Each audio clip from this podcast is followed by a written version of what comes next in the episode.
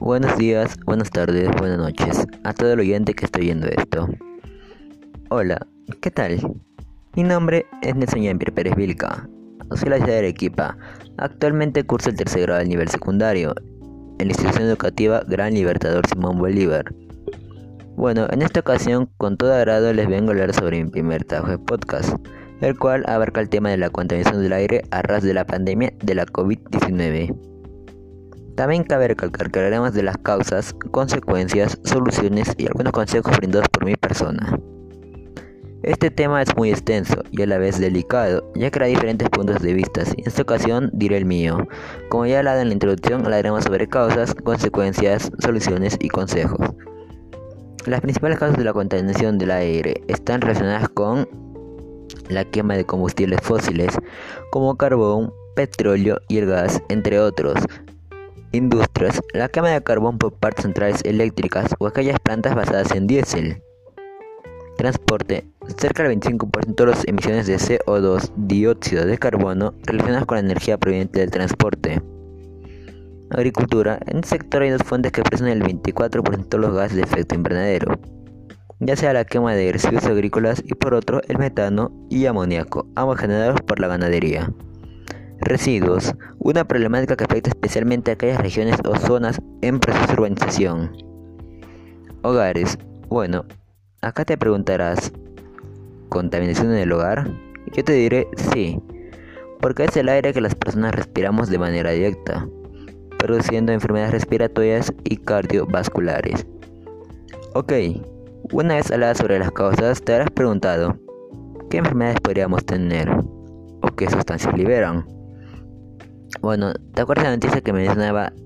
9 de cada 10 personas en todo el mundo respiran aire contaminado, pero más países están tomando acciones. Esto según la OMS. Bueno, con esto te has dado una idea de la situación que estamos actualmente. Ahora te voy a decir qué sustancias liberan la contaminación del aire, ya sean el monóxido de carbono, dióxido de carbono, dióxido de nitrógeno, el óxido de nitrógeno, el ozono a nivel del suelo, el material particulado, el dióxido de azufre, los hidrocarburos y el plomo. Consecuencias. A continuación vas a mencionar las consecuencias de la contaminación del aire. Enfermedades, ya sean desde neumonía, bronquitis, asma, hasta cáncer de pulmón, estas son enfermedades que pueden causarse en los humanos. Lluvia ácida, es causada por una reacción química cuando compuestos tales como el dióxido de azufre y dióxido de nitrógeno que pueden tener efectos negativos, ya sea, ya deteriorando estructuras, destruyendo ecosistemas o afectando su salud. Cambio climático. Acá es donde entra el famoso calentamiento global, que consiste en el aumento del CO2 que origina la causa la deterioración de la capa de ozono que origina la destrucción de los polos. Soluciones. Bueno, acá te va a brindar unas soluciones que son básicas y las que la mayoría de la gente está aplicando. Plantas para purificar. Nos servirán como purificadores de aire naturales basados en carbón vegetal, cuyo poder de absorción es enorme. Usar más bicicleta y transporte público. Con esto podemos finalizar las emisiones de CO2, compuestos como plomo, anhídridos sulfúricos o partículas sólidas, entre otros.